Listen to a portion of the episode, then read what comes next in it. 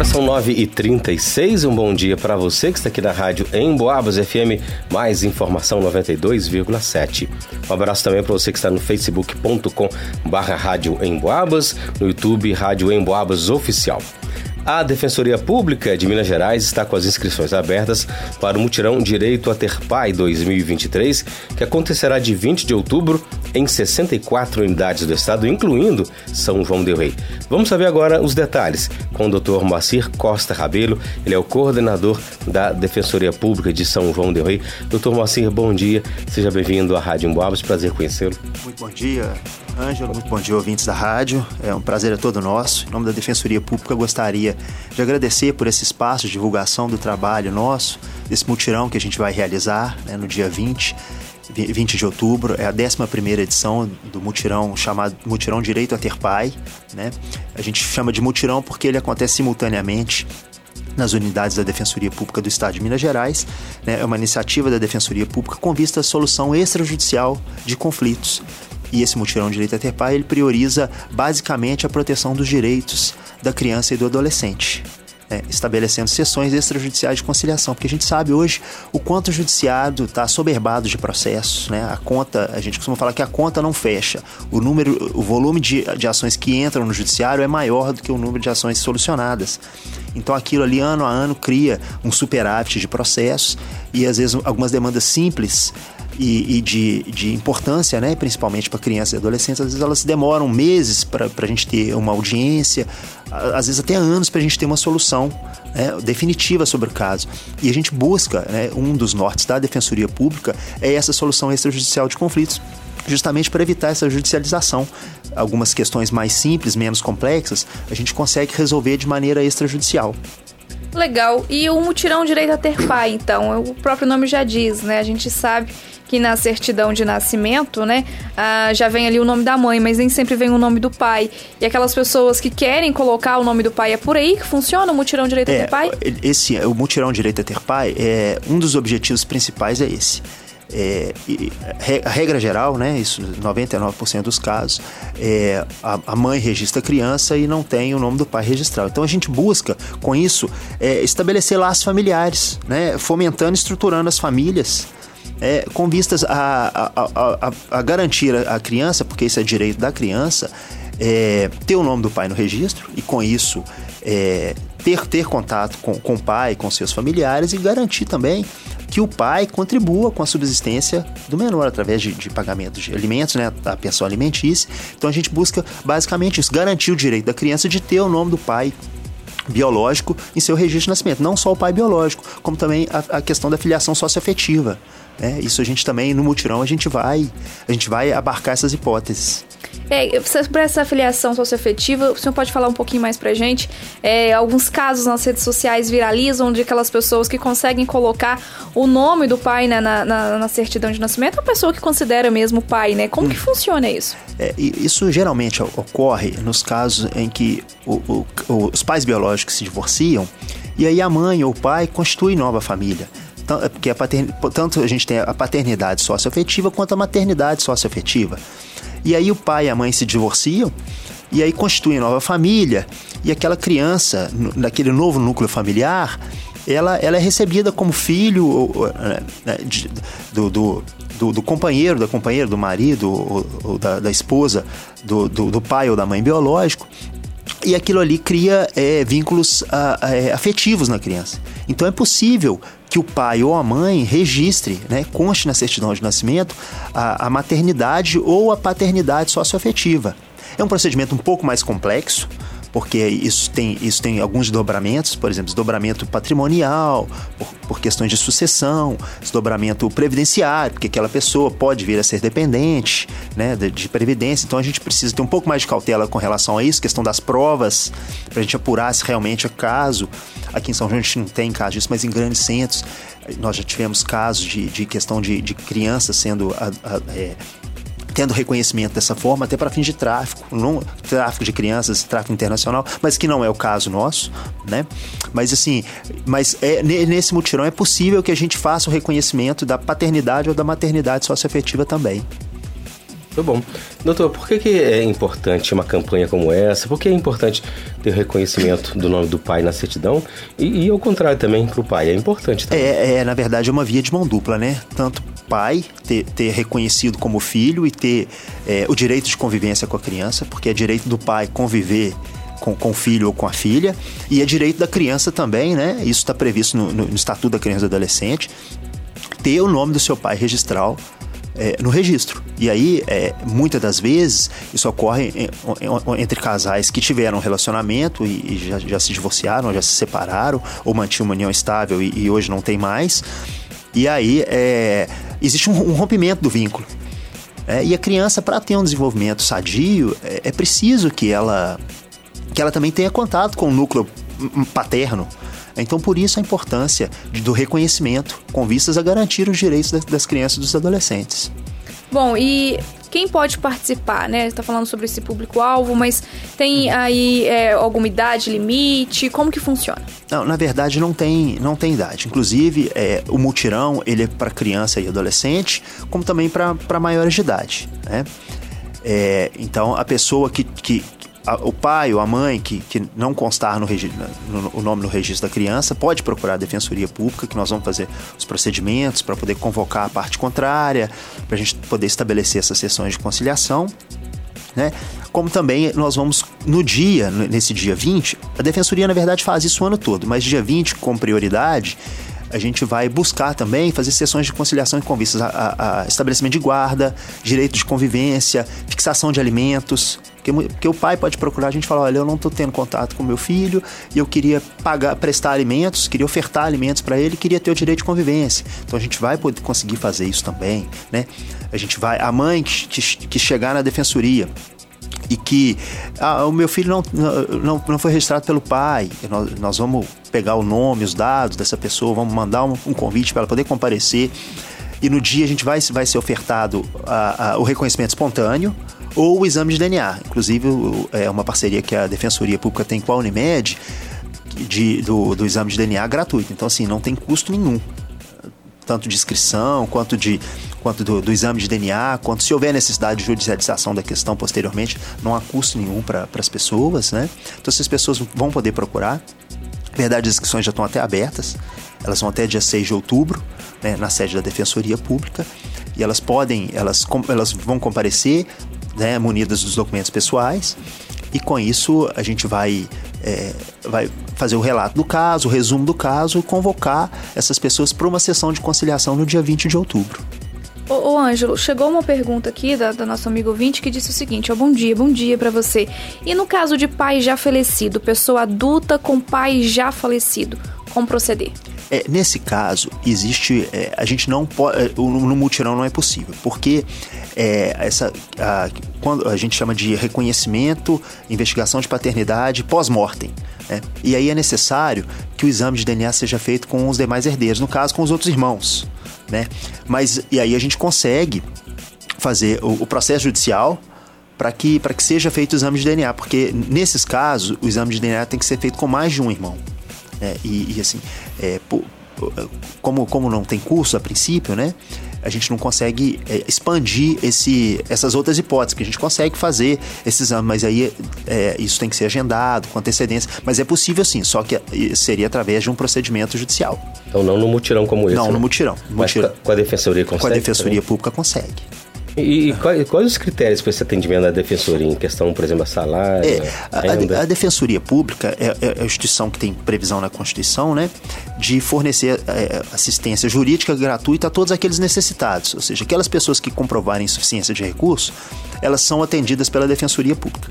Aqui em Minas Gerais, nós temos é, instrução nossa interna de que é, o, o, atendimento da Defensoria Pública é para pessoas que recebam até três salários mínimos ou que têm um núcleo familiar de até quatro salários mínimos. Que, que sob a nossa ótica, são pessoas que não conseguem é, arcar com, com os custos de um processo judicial e de honorário de advogado. Então, essas pessoas que não conseguem é, contratar um advogado particular para a defesa dos direitos, a Defensoria Pública faz não só a questão extrajudicial, como é o caso do mutirão, como é o caso das sessões de conciliação que a gente faz durante o ano, quanto a questão da propositura da ação judicial. Ótimo, vamos voltar um pouquinho aqui para o mutirão então, para a gente reforçar, né? É, as inscrições já estão abertas, mas onde se inscrever, horário, qual documentação, não tem taxa. Não. Então reforça é, pra gente, por favor, os horários, é, a documentação isso. e o local. É, a documentação, é, geralmente são os documentos pessoais. Por exemplo, a criança não tem é, certidão de, de nascimento, é, o nome do pai, e aí a mãe vai levar essa certidão pra gente, né? Se, se, se, elas não tiverem cópia da certidão, se elas estiverem desatualizadas, a gente requisita no cartório de maneira gratuita cópia dessas certidões. Então, por isso que o ideal é se as pessoas não tiverem a documentação necessária, que eu vou falar, elas comparecerem antes pra gente porque, por exemplo, a Defensoria Pública consegue, através do AI, é, fornecimento de, de segunda vias de, de carteira de identidade gratuita no cartório também, uh, o assistido da defensoria é isento de taxas de emolumentos cartoriais. Então a gente consegue. Então, basicamente, os documentos são os documentos pessoais das pessoas, comprovante de residência e comprovante de renda para a gente poder aferir essa questão da hipossuficiência financeira. As inscrições são do dia 4, né? Inclusive elas já até começaram. 4 de setembro a, a 6 de outubro, na sede da Defensoria Pública, que fica na rua Felipe Marquete, 206A, Vila Marquete é, antiga é, sede da. Tinha uma mercearia ali. Então, assim, é, é, todo mundo conhece, né, na Vila Marquete. E o, é, o, atendimento é presencial, porque a gente precisa colher esses documentos, a pessoa vai levar essa documentação, nós vamos digitalizar tudo, porque os processos hoje são todos virtuais. A gente digitaliza, devolve a documentação para a pessoa. Então, por isso, a gente precisa do, do atendimento presencial de 8 da manhã às 5 da tarde. 8 a 5. Isso. E se for já, já forem as pessoas interessadas, fica até mais fácil também, né? Sim, sim. É, se, se forem todas as partes interessadas, a gente pode, inclusive, talvez antecipar isso, né? É, ou então já, já, já, deixar previamente agendado o, o exame, né? porque nós vamos realizar todos os exames no dia 20, os exames de DNA, gratuitos. É, as salas serão preparadas para isso, os atendimentos serão individualizados é uma parceria com a Unimed. Então, assim, com, todo, com toda a segurança que o material genético tem que ter para ser colhido e com toda a transparência também para as pessoas envolvidas, para elas verem que, que aquilo está sendo colhido, de quem está sendo colhido, está sendo lacrado, elas recebem uma via. É, justamente para que a gente tenha é, quase 100% de certeza, porque o exame de DNA a gente sabe que ele é 99,9%, a gente não tem certeza absoluta, mas que aquilo ali tem uma quase que certeza absoluta de, de refletir a veracidade do, do, dos fatos da vida cotidiana.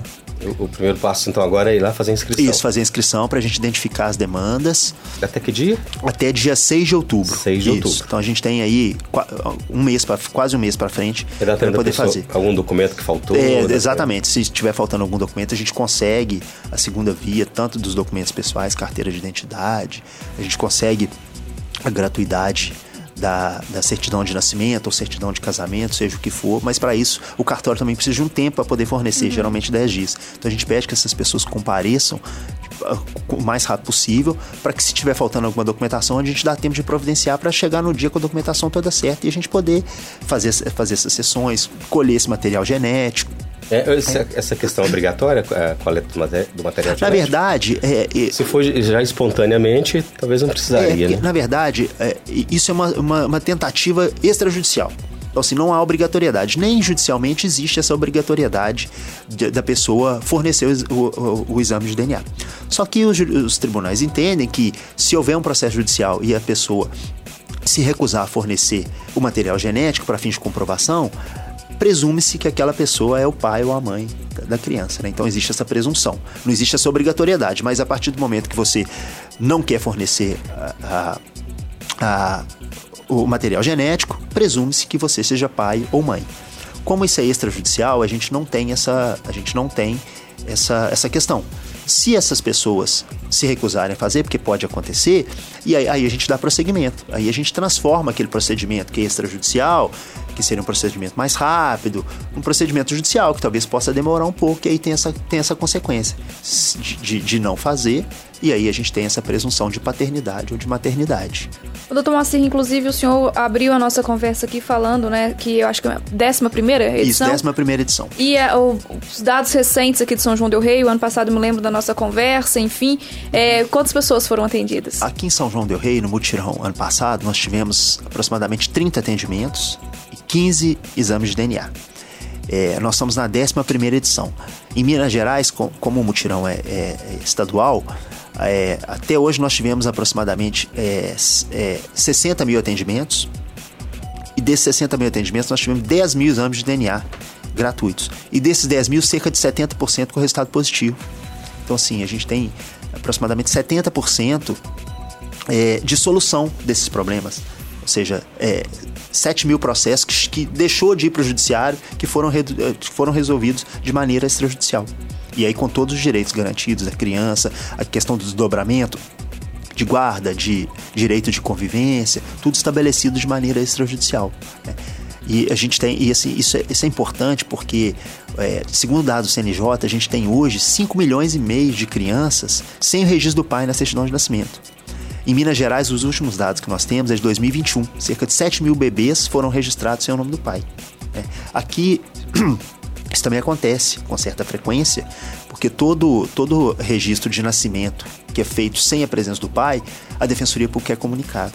Então a gente recebe isso mensalmente de todos os cartórios da comarca de São João del Rei, é, os, os, os, registros de nascimento. E a gente é, faz um procedimento para chamar essas pessoas para tentar ou extrajudicial ou através da ação de investigação de paternidade. Tem um número mais ou menos que vocês recebem mensalmente da comarca aqui de São João del Rei? Em média, dois, três. Não é muito, são poucos, né? Mas, obviamente, é, é a gente precisa é, garantir, porque verdade, às vezes a mãe não quer registrar o nome do pai, mas aquilo ali não é o direito da mãe, aquilo ali é o direito da criança né? Tanto de ter a presença da figura paterna, quanto de ter a obrigação do pai em, em, em contribuir com a, com a subsistência da criança.